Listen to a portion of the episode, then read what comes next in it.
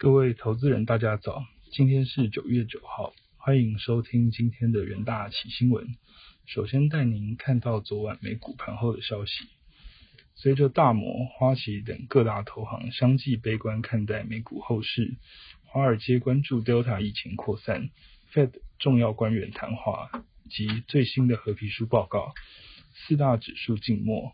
台积电、ADR 等半导体类股卖压涌现，拖累费半跌逾一点二 percent。中场道琼指数下跌零点二 percent，S&P 五百指数下跌零点一三 percent，纳斯达克指数下跌零点五七 percent，费城半导体指数下跌一点二三 percent。在震惊消息方面，美国联准会第三把交易，纽约联准银行总裁威廉斯发表演说表示。今年晚些时候仍有望开始缩减购债，但他拒绝透露具体的时间。另一方面，圣路易斯联准银行总裁布拉德表示，尽管八月就业成长放缓，Fed 仍应继续推动缩减购债计划。联准会发布最新的合皮书报告，显示美国经济略为放缓至温和，对劳工需求持续增强。Delta 变种引发安全担忧，导致餐饮旅游业收缩，但所有地区都注意到存在大量劳动力的短缺问题。在个股消息方面，苹果下跌一点零一至每股一百五十五点一一美元，自昨日历史高位回落。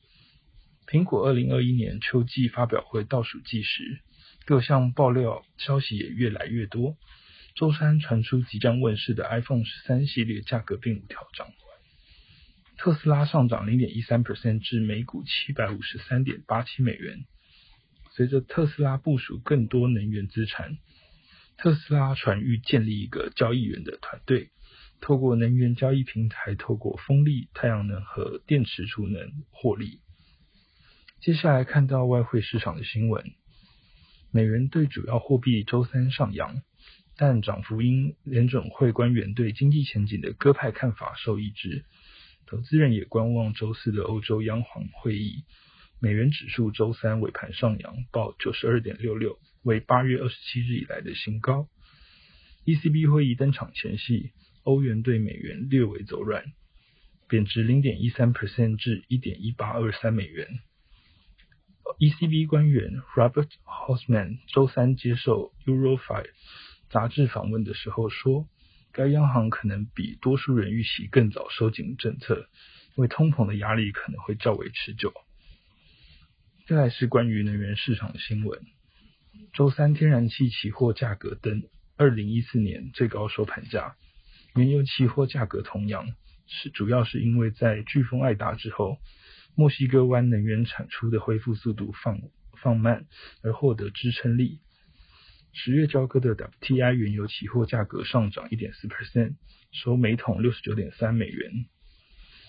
美国安全与环境局周三估计，在八月二十九日飓风艾达登陆路易斯安那州墨西哥湾沿岸以来，目前墨西哥湾近七十七 percent 的石油生产仍处于关闭的状态，同时七十七 percent 以上的天然气生产仍是处于关闭的一个状态。接着看到金属市场的消息。周三，由于美元进一步的走强，黄金期货价格连两日下滑，仍收低于重要的一千八百美元关卡。周三收盘后，Fed 发布经济状况的合皮书，黄金电子盘交易小幅走高。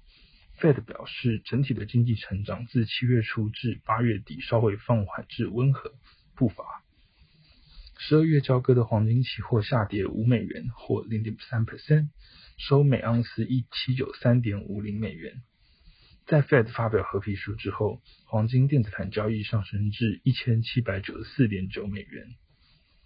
在国际啊重要国际新闻的部分，第一则来看到关于美国缩减购债的消息。随着美国经济在过去几季强劲的成长，经济重新开放，通膨率飙升，许多分析师和 Fed 官员都表示。在是时候开始慢慢撤回对经济的支持。在主席鲍威尔上月底发表全球央行年会的演说，他提到 FOMC 七月利率会议上，我和大多数参与的都指出，如果经济发展如预期的那般，今年开始降低资产购买的速度将会是合适的。然而，上周五的非农数据远远低于市场的预期，恐打乱联准会启动缩减购债的时程预期。FOMC 永久票委威廉斯在周三的时候也提到他对于缩减购债的观点。威廉斯表示，美国经济在实现最大就业方面也取得很好进展，但在宣布通过实质性的进一步进展之前，他希望可以看到有更多的进步。第二个则是关于欧洲央行 ECB 的新闻。欧洲央行一呃前总裁特瑞谢表示，通膨走势分歧代表着在取消宽松的货币政策方面，ECB 和 Fed 的立场也截然不同。特瑞谢认为，ECB 管理委员会很可能会在九十九日的利率会议上，将紧急购债步伐放缓至疫情爆发初期的水准。但他并不认为 ECB 会追追随 Fed 脚步，即在今年稍晚的时候逐步取消货币的刺激。特瑞谢表示，美国与欧洲处在不同的宇宙。Fed 承诺每月购买相当数量的债券，这项承诺相当明确。但对于欧洲来说，缩减购债代表着灵活性。他认为，美欧两地面对通膨压力是无法互相比较的。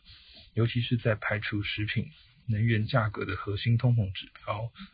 就个人观点来说，特瑞谢认为欧洲核心通膨率尚未达到令人忧心的水平。市场普遍预期 ECB 将于周四宣布缩减购债。那根据目前的调查认为，疫情紧急购债计划的购债规模可能会自当前的每月八百亿欧元降至六百亿欧元。接下来进到三分钟听股息的部分。首先看到联电期货，联电八月营收达一百八十七七点九亿元，月成长二点三 percent，年成长二十六点六 percent，连续创四个月的新高。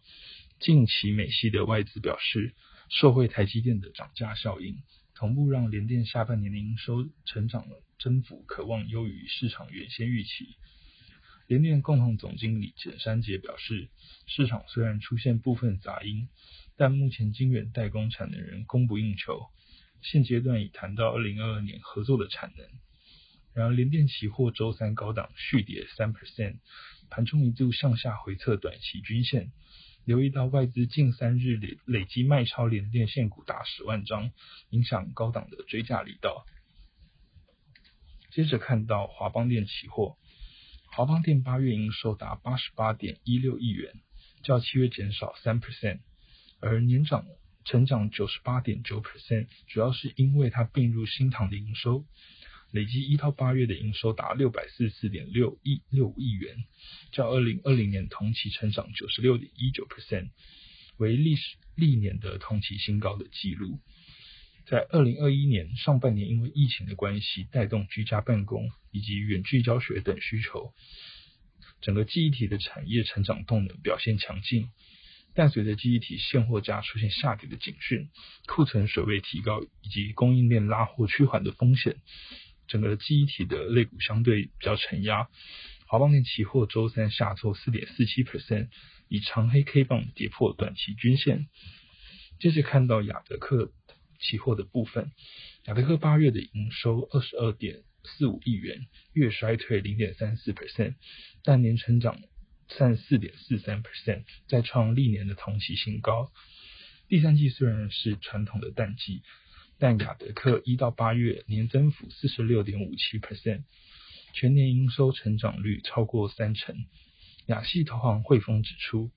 雅德克订单并未受到中国经济放缓的影响，且新的基础设施和电动车的需求支持，雅德克营运上升周期可望维持到二零二二年上半年。元大期货的研究团队认为，市场期待雅德克九月营收持续推升，而外资上调目标价格，将带动期价周三反弹一点八二 percent，呈现买气回升的一个状态。以上就是今天的重点新闻。呃，明日同一时间，请持续锁定元大旗新闻。谢谢各位收听，我们明天再会。